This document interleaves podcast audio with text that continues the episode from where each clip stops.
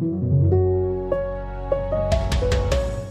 Wir wollen heute mal auf unser täglich Brot schauen, beziehungsweise womit wir es verdienen mit unserer Arbeit auf den Arbeitsmarkt. Sind ja keine ganz so einfachen Zeiten in der Pandemie. Wie sind die Zahlen? Wir geben gleich zuerst einen kurzen Überblick und sprechen dann mit unserem FAZ-Vermögensberater Volker Lohmann. Ich weiß, einige von Ihnen freuen sich schon drauf. Da geht es dann zuallererst um die Angebote, die der eine oder andere gerade bekommt von seinem Arbeitgeber das Unternehmen zu verlassen mit einer Abfindung. Stichwort Stellenabbau in Pandemiezeiten. Und auch generell, wie gehe ich damit um? Wie kann ich möglicherweise vorbauen? Bin gespannt. Schön, dass Sie dabei sind. Heute beim FAZ-Podcast für Deutschland an diesem Dienstag, den 10. November. Ich bin Andreas Krobock. Deutschland, wie geht es dir? Das scheint mir so die Frage des Jahres zu sein. Zuallererst gesundheitlich, ist klar. Dazu zähle ich nicht nur die Bedrohung an Covid-19 zu erkranken, sondern auch die psychischen Belastungen durch Corona-Maßnahmen. Keine Kneipen, keine Cafés, keine größeren Treffen, keine Partys, keine großen Familientreffen und so weiter. Und natürlich auch ja, die Angst, in dieser schwierigen Zeit den Job zu verlieren. Das ist heute unser Thema. Und da sprechen wir Zuerst mit unserer Wirtschaftsredakteurin Britta Beger, die uns einen groben Gesamtüberblick über den Arbeitsmarkt geben kann. Hallo Britta. Hallo Andreas. Lässt sich in wenigen Sätzen sagen, wie hart Corona den Arbeitsmarkt getroffen hat? Also Corona hat den Arbeitsmarkt kurzfristig schon ziemlich hart getroffen. Wir haben äh, quasi von jetzt auf gleich 100.000 Arbeitsplätze verloren. Wir haben so viele Kurzarbeiter wie noch nie, ein Vielfaches von der Finanzkrise. Das sind beides Entwicklungen, die man so vor Ausbruch der Pandemie, glaube ich, nicht äh, für möglich gehalten hätte. Es gibt aber auch eine gute Nachricht. Seit dem Herbst ähm, sieht man doch nach und nach eine Erholung einsetzen okay. am Arbeitsmarkt. Immerhin.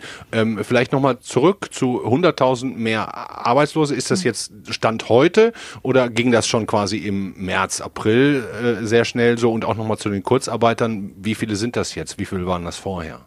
Ja, also wir sind ja mit ungefähr 2,3 Millionen Arbeitslosen ins Frühjahr gestartet. Und dann ist es kurzfristig um einige hunderttausend hochgegangen. Wir waren in der Spitze bei mehr als 2,9 Millionen. Erstaunlicherweise haben wir die 3 Millionen Marke nicht genommen. Damit haben eigentlich immer alle gerechnet. Mhm. Jetzt sind wir so bei 2,75. Es gibt eine leichte Erholung, aber wir sind halt immer noch mehr als 500.000 über Vorjahr. Jeder Fünfte ist durch Corona arbeitslos geworden. Jeder Fünfte? Jeder Fünfte. Oh, wow. Wir ahnen ja auch schon, dass vor allem Branchen wie Gastgewerbe, Touristik betroffen sind. Ziehen die alle anderen Zahlen quasi mit nach unten oder findet dieser Trend des Arbeitsplatzschwundes überall statt, branchenübergreifend? Also den kann man tatsächlich äh, über viele Branchen hinweg beobachten, diesen Trend. Es ist so, dass sich deutlich mehr Menschen aus dem Gastgewerbe, aus dem Handel arbeitslos melden, als man das vor einem Jahr beobachten konnte. Das ist immer der Referenzzeitraum. Daran kann man ganz gut erkennen, was hat Corona bewirkt. Aber genau das Gleiche gilt auch für die Industrie, wo wir, das kommt ja hinzu, schon seit einiger Zeit einen Strukturwandel beobachten, der sich jetzt natürlich krass entlädt in dieser Krise. Also schon vor Corona? Schon vor Corona haben hm. sich aus der Industrie deutlich mehr Menschen arbeitslos gemeldet, aus der Autoindustrie, aus dem Maschinenbau. Das kann man ganz klar sehen. Und das wird jetzt einfach nochmal beschleunigt. Hm. Sehen wir denn auch schon so Wellenbewegungen von der einen Branche, sagen wir Industrie oder auch jetzt Gastgewerbe hin zu einer anderen, wo gerade viele Arbeitsplätze frei sind? Nee, das kann man so, also zumindest an den Zahlen noch nicht erkennen. Hm. Langfristig haben wir einen Trend so ein bisschen mehr in Richtung Dienstleistungssektor, aber da muss man die Leute ja auch erstmal umschulen. Die auch müssen IT was Neues wahrscheinlich lernen. dann, ne? Genau. Also hm. aus einem Ingenieur wird ja nicht so leicht eine Pflegekraft zum Beispiel. Nun ist es ja nicht so, als würde der Staat keine Hilfe anbieten. Ne? Also da fließen ja wahnsinnige Summen. Ähm, warum reicht das nicht, auch die Schwächeren bis, sagen wir, nächsten Sommer, wenn Corona ja vielleicht vorbei ist, hoffentlich äh, über Wasser zu halten? Also es stimmt natürlich, dass wir gewaltige Summen in die Hand nehmen. Wir haben in der Corona-Krise bis jetzt mehr als 18 Milliarden Euro für das konjunkturelle Kurzarbeitergeld 18 Milliarden ausgegeben. Das ist äh, eine gewaltige Summe. Aber auch das Kurzarbeitergeld kann nicht jeden Arbeitsplatz retten. Und es gibt eben, also Minijobber zum Beispiel sind in größerer Zahl arbeitslos geworden, weil die kennen die Kurzarbeit nicht. Zeitarbeiter sind betroffen, weil die oft auch als Flexibilitätspuffer eingesetzt werden von den Unternehmen. Und dann kommt hinzu, dass Arbeitslosigkeit ja nicht nur entsteht, weil sich Menschen arbeitslos melden, sondern auch, weil Menschen keine neue Arbeit finden. Üblicherweise haben wir einen gewaltigen Umschlag am Arbeitsmarkt. Jedes mhm. Jahr melden sich sieben Millionen Menschen arbeitslos, ungefähr. In etwa in gleicher Größenordnung äh, Menschen finden eine Stelle. So kommt das Ganze ins Gleichgewicht. Ja. Wenn die Unternehmen nicht einstellen, weil sie in einer Krise nicht wissen, wie es weitergeht, dann fehlt uns da sozusagen der Abfluss in ja. den Arbeitsmarkt. Und der fehlt gerade. Ne? Aber ich habe hab dennoch gelesen, es gibt in Deutschland gerade über 900.000 freie Stellen. Das klingt jetzt ehrlich gesagt gar nicht so wenig. Wo ist der Haken? Das stimmt, das sind Zahlen vom Institut für Arbeitsmarkt und, Berufsforschung, das die regelmäßig erhebt. Man sieht da eine leichte Erholung, aber 900.000 sind immer noch ein Drittel weniger als vor einem Jahr um diese Zeit. Ach, da waren es über eine Million dann? Da waren es ungefähr 1,2, 1,25 Millionen. Und ähm, die, die, die Zahl der offenen Stellen ist einfach in der Krise stark zurückgegangen. Die Unternehmen wissen nicht, wie es weitergeht. Sie halten mhm. sich zurück. Und wer jetzt arbeitslos wird, hat es einfach sehr schwer, wieder eine neue Stelle zu finden. Das mhm. ist ein großes Problem. Mhm. Du beobachtest den Arbeitsmarkt ja nun schon auch eine ganze lange Weile. Ähm, was glaubst du, wie geht es weiter? Was, was erwartest du von der Zeit bis ja, nächsten Sommer, wenn wir mit ein bisschen Glück Corona vielleicht wirklich geschafft haben werden? Also der Arbeitsmarkt ist grundsätzlich ganz gut gerüstet für Krisen. Das hat man auch in früheren äh, Einbrüchen schon gesehen, zum Beispiel in der Wirtschafts- und Finanzkrise. Aber ich glaube, es wird eine Weile dauern, bis er sich von dieser Krise wieder erholt hat. Ähm, ist es davon auszugehen, dass im Gastgewerbe zum Beispiel relativ schnell wieder Arbeitsplätze entstehen, wenn die Krise vorbei ist. Da wird die Nachfrage wieder da sein.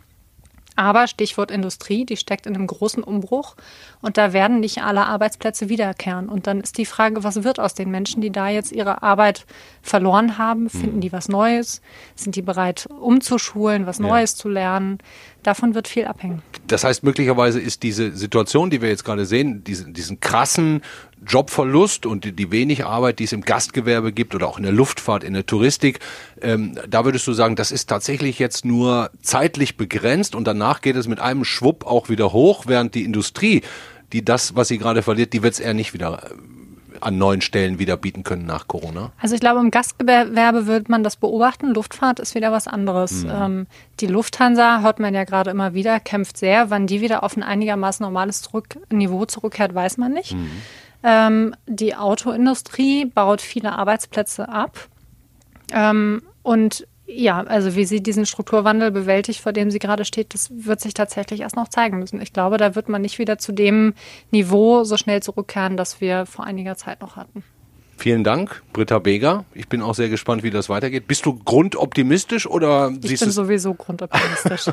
Dankeschön. Danke dir.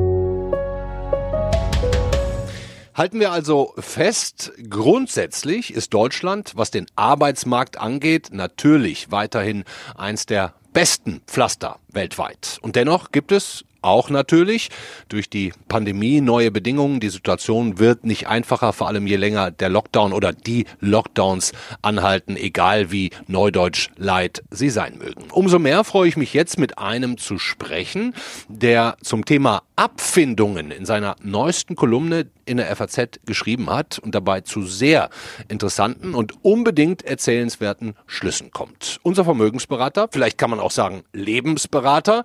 Hallo, Volker Lohmann. Tag, Herr Kovac. Herr Lohmann, wie sind Sie jetzt auf die Idee gekommen, über Abfindungen zu schreiben? Haben Sie da gerade in Ihrem Umfeld den einen oder anderen Fall? Sie sind ja auch Nein, nicht mehr der Jüngste. Entschuldigung. Äh, ja, Sie haben da schon recht, aber mich betrifft das nicht. Ja.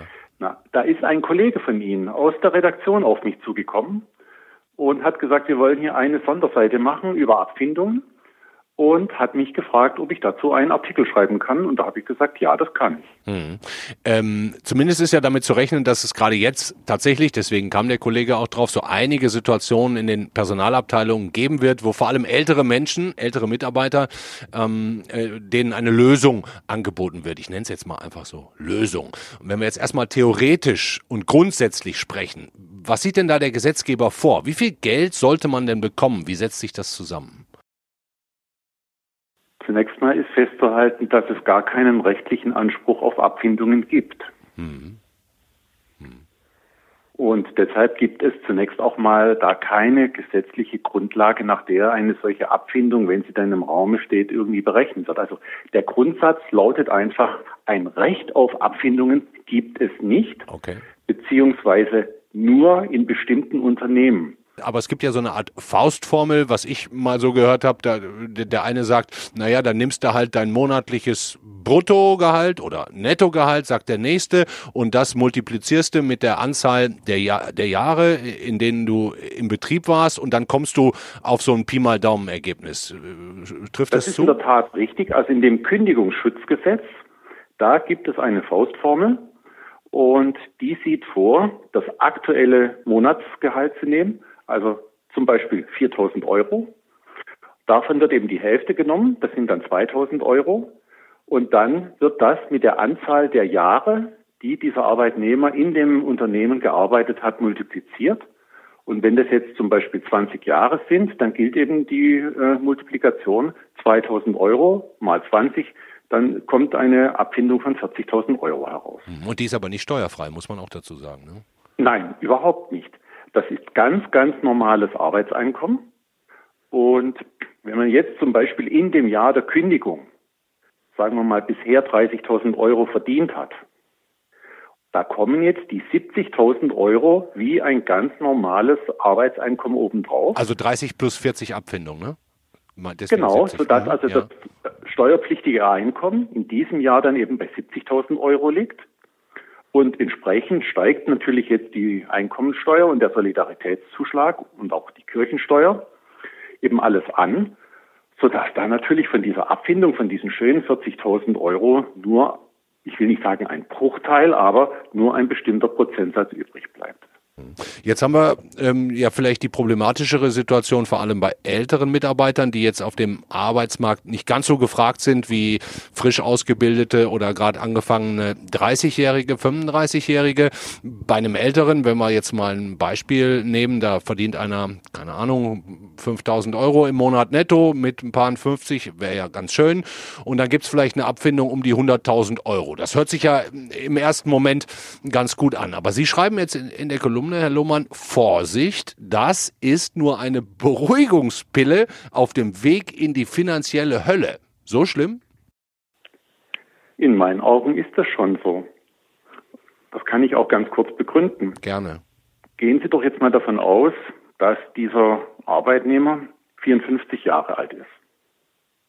So, jetzt kriegt er diese 100.000 Euro und jetzt sagen wir mal, dass da, es gibt da steuerliche Spezialvorschriften, es gibt eine sogenannte Fünftelregelung. Und zwar wird da die Abfindung, die wird äh, durch fünf äh, geteilt. Und äh, dadurch sinkt dann etwas diese Steuerbelastung. Aber ich gehe jetzt einfach mal davon aus, dass von diesen 100.000 Euro wahrscheinlich nicht viel mehr als 60.000 bis 70.000 Euro übrig bleiben werden. So, 54 und die Rente ist doch für diesen Mann in ziemlich weiter Ferne. Mhm. 13 Jahre. Also wenn er mit 67 ganz normal in den Ruhestand gehen wird, dann sind es doch in der Tat 13 Jahre. So, und jetzt stellt sich doch die Frage, hat der 54-Jährige noch irgendeine Chance auf dem Arbeitsmarkt? Und ich gehe mal davon aus, wenn das kein wirklicher gefragter Spezialist ist, wenn das ein ganz, ganz normaler Mensch ist. Das soll bitte jetzt aber nicht abwertend gemeint sein. Nee. Ja. So, dann glaube ich einfach nicht daran, dass der in dieser Situation noch einmal Arbeit finden wird. So, und jetzt ist doch die Frage, wovon lebt denn der zum Beispiel bis zur Rente? Hm. Wovon? Ich will damit ja. jetzt nicht sagen, dass die Rente, wenn die dann mit 67 kommt, plötzlich alle Probleme löst. Nur wird der doch jetzt mit hoher Wahrscheinlichkeit Probleme haben, finanziell von 54 bis 67 diese 13 Jahre über die Runden zu kommen. Ich meine, diese Fälle gibt es ja, ne? Und die gibt es in meinen Augen, die gibt es hundertfach, die gibt es tausendfach. So, jetzt nehmen Sie mal 60.000 äh, Euro, geteilt durch 13. Ich habe jetzt keinen Taschenrechner Knapp bei mir. unter 5 würde ich sagen, so 4, 7 oder so aus dem Kopf. Aber das sind im Jahr ja. eher keine 5.000 Euro. So, und diese 5000 Euro teilen Sie nochmal durch 12, da sind wir bei guten 400 Euro im Monat. So, und das ist im Grunde genommen der Lohn der nächsten 13 Jahre, wenn Sie. Bisschen Arbeitslosengeld vielleicht noch für die ersten Jahre dazu? Es gibt noch Arbeitslosengeld für 18 Monate. Das ist das Arbeitslosengeld 1. Aber dann folgt eben das Arbeitslosengeld 2 und da geht es steil finanziell bergab. Und was machen die Leute dann? Sozialhilfe, Haus verkaufen. Also eine wirklich, also, da, da trifft es dann tatsächlich zu, was Sie mit finanziellem Ruin meinen. Also wenn da kein Vermögen da ist, aus welchen Gründen auch immer, wenn da keine Wohnung da ist, wenn da kein Haus da ist, wenn da kein äh, Lebenspartner, kein Ehepartner da ist, der finanziell unterstützen kann, wenn da kein Erbe in Aussicht ist, Herr Grobock, dann hat der Mann oder hat die Frau wirklich einfach schlechte Karten und droht zum Sozialfall zu werden. Da beißt die Maus keinen Faden ab. Okay, und jetzt reden wir ja miteinander, um von Ihnen auch zu hören, wie können wir das denn, wie kann denn jemand, der vielleicht jetzt noch jünger ist, also uns hören ja jetzt auch vor allem viele junge Menschen äh, zu, was würden Sie denen zurufen? Lässt sich in jungen Jahren so clever Haushalten, Sparen, Planen, dass man so eine Situation im Alter mit Paaren 50 denn vermeiden kann? Auf dem Papier mag es diese Möglichkeiten geben. Ich glaube aber nicht, dass das in der Realität durchsetzbar ist. Ich kann das auch ganz kurz begründen. Nehmen wir jetzt mal einen Universitätsabsolventen, der mit 28 sein Diplom oder sein Master oder was auch immer in der Tasche hat. Der fängt jetzt an zu arbeiten und der verdient sogar auch ganz gut. Der startet meinetwegen mit 4000 Euro im Monat und macht Karriere in einem Unternehmen, jetzt Bosch oder Daimler-Benz oder ja, es kann auch die Deutsche Bank sein, da soll man auch noch Karriere machen können. Oder bei der Allianz, also der verdient durchaus gut. Ja, ja. So, erzählen Sie jetzt mal einem 28-Jährigen, er soll sparen, er soll Geld auf die Seite legen, weil es sein könnte, dass er mit 55 arbeitslos ist. Will der doch nicht hören. Das will der nicht hören. Und ich gehe davon aus, das geht nicht mal ins rechte Ohr rein, geschweige denn zum linken wieder raus. Das wird ausgeblendet. Hm. Ich meine, und was, was tut man da? Müssen da die Eltern dran? Ich meine, Sie sind Vater, ich bin auch Vater. müssen, müssen die Eltern im Grunde daran und sagen, so, mein lieber Freund oder meine liebe Freundin, jetzt wird hier mal aufgebaut, damit du nicht in so eine, ja, blöde Situation kommst? Wie, wie kann man das denn machen? Oder muss man mehr mit den Jungen sprechen, mehr Aufklärung? Gibt es Lösungen? Also, ich habe vier Kinder und die haben mir nur gesagt, hör uns bloß auf damit. Ach so. Uns, uns interessiert das nicht. Selbst Sie kommen nicht bei Ihren Kindern damit durch? Nein. Hm. Meine Tochter hat mir mal in aller Deutlichkeit gesagt, dass man meine Artikel nicht lesen könne, weil da immer dasselbe drin steht, arbeiten und sparen. Mhm.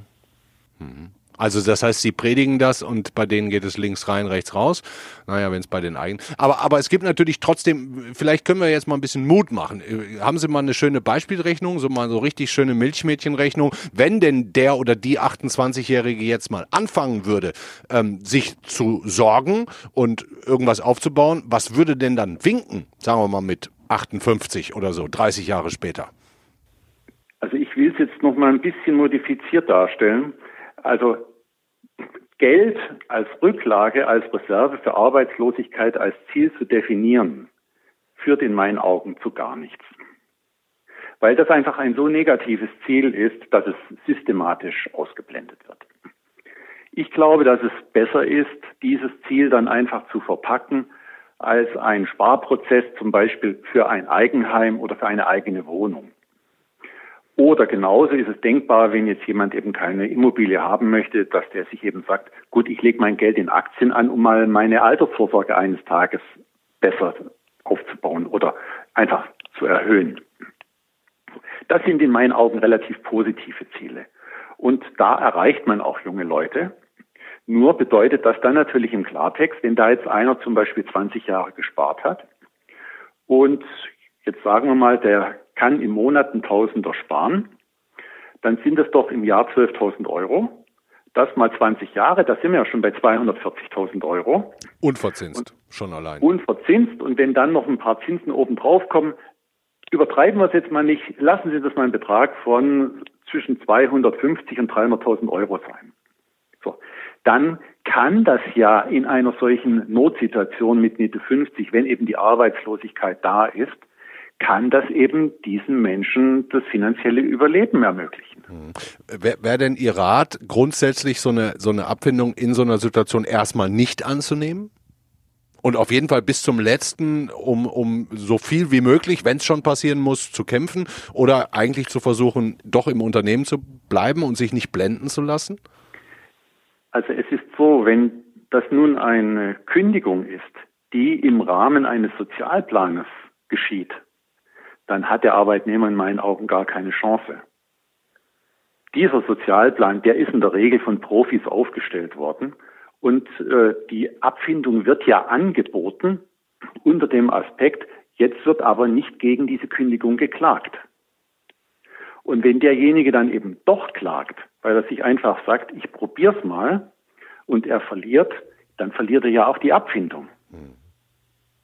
Also es ist wirklich eine ganz, ganz in meinen Augen brutale Geschichte. Kann man im Endeffekt nur hoffen, dass Menschen, die das trifft, dass die auf sie gehört haben schon vor 30 Jahren und äh, für ihre eigene Vorsorge angelegt haben. Ähm, aber die Frage, die für mich jetzt sich auch nochmal stellt, ist Sicherheit. Ne? Kann man sich überhaupt Sicherheit erkaufen oder erschaffen? In meinen Augen nicht. Sie können sich zum Beispiel die Gesundheit nicht erkaufen. Sie können nur, ich will es jetzt etwas dramatisch ausdrücken, Sie können wirklich nur darum beten oder bitten, gesund zu bleiben, aber eine Garantie dafür gibt es nicht. Oder die nächste Geschichte, ich meine, wir haben genauso kein Recht, dass hier eine Ehe hält. Und, Jede zweite äh, in Deutschland wird geschieden. Und jeder zweite, dritte Ehe geht doch in Deutschland in die Brüche und die finanziellen Folgen sind zum Teil verheerend. So, auch dagegen, gegen abkühlende Liebe, gibt es einfach keine Absicherung. ja. So, und das gilt dann eben in meinen Augen ganz, ganz genauso für die Arbeit. Also ich kann wirklich nur jedem wünschen und mich für jeden freuen, wenn er eben Arbeit hat, wirklich bis zum Beginn des Ruhestandes. Nur Sicherheit gibt es in meinen Augen überhaupt nicht auf dieser Welt. Das ist ein solcher Irrglaube und auch die Hoffnung, das jetzt mit irgendwelchen Absicherungen etwas mildern zu können. Ja gut, also Krankheit, die können Sie in Maßen oder die Folgen davon, die können Sie in Maßen absichern. Aber ich sage nochmal, Arbeitslosigkeit, Scheidung oder Unzufriedenheit am Arbeitsplatz geht alles nicht. Okay. Herr Lohmann, vielen Dank schon mal. Ich will an dieser Stelle auch unbedingt nochmal auf Ihre Kolumne hinweisen. Den Link dazu, den packe ich in die Show Notes. Bitte nicht ärgern, wenn Sie noch kein FAZ-Abonnent sind, dann können Sie es nicht lesen. Am besten ein F Plus Abo abschließen, kostet 2,95 Euro die Woche, jederzeit kündbar, ist in meinen Augen ein sehr, sehr gutes Investment. Würden Sie wahrscheinlich auch sagen, oder? Drei Euro ja, die Woche, um die FAZ zu lesen oder F Plus digital, kann man machen. Schadet ganz bestimmt. Ja, Herr Lohmann, Ihnen herzlichen Dank. Freue mich schon aufs nächste Mal und äh, kommen Sie bitte weiter gut durch diese Zeit. Ganz herzlichen Dank fürs Gespräch. Wiederhören. Das war der FAZ-Podcast für Deutschland an diesem 10. November. Wenn Sie tiefer in die Materie einsteigen wollen, ich habe es gerade gesagt, einige Links in den Shownotes, schauen Sie auch unbedingt mal auf Faznet vorbei. Da gibt es natürlich auch alles Neue zur Wahl in Amerika, alles Neue zu Corona in Deutschland, zum neuen Impfstoff. Also schauen Sie gerne bei uns vorbei. Morgen begrüßt Sie die Kollegin Sandra Klüber und ich kann Ihnen jetzt schon sagen, da gibt es einen sehr spannenden Gast. Thema Amerika. Hören Sie unbedingt rein. Bis dahin. Ciao.